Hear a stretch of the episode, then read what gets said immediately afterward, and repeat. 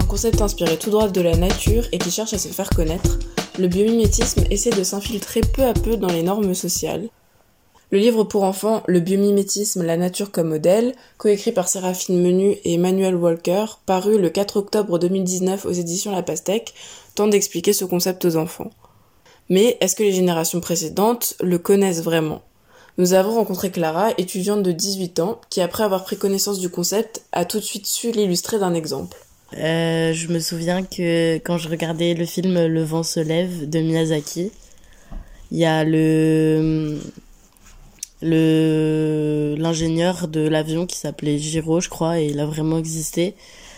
Il était en train de manger du poisson et il a sorti une arête et l'arête avait une courbure euh, parfaite. Il s'en est ensuite inspiré pour euh, créer la courbure parfaite des ailes de son avion.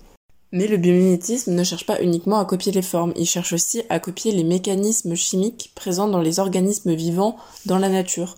On peut retrouver comme exemple les recherches autour d'une colle résistante à l'eau, inspirée de la colle produite par les moules. Lorsqu'on demande à Clara si elle trouve que le biomimétisme est une bonne alternative écologique dans le design, elle répond bah clairement parce que enfin ça puise ses sources dans la nature donc forcément c'est la meilleure solution d'un point de vue écologique et ça éviterait la surconsommation de beaucoup de ressources.